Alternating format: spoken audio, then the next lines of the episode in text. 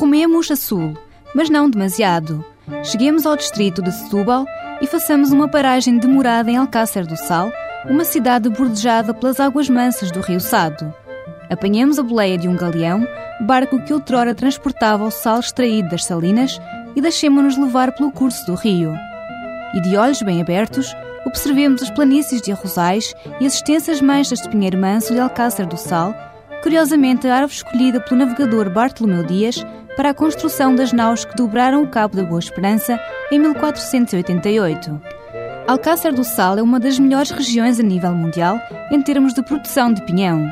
A sua árvore, o pinheiro manso, é uma espécie de climas marítimos e temperados e está perfeitamente adaptada aos solos frescos, profundos e arenosos do litoral alentejano.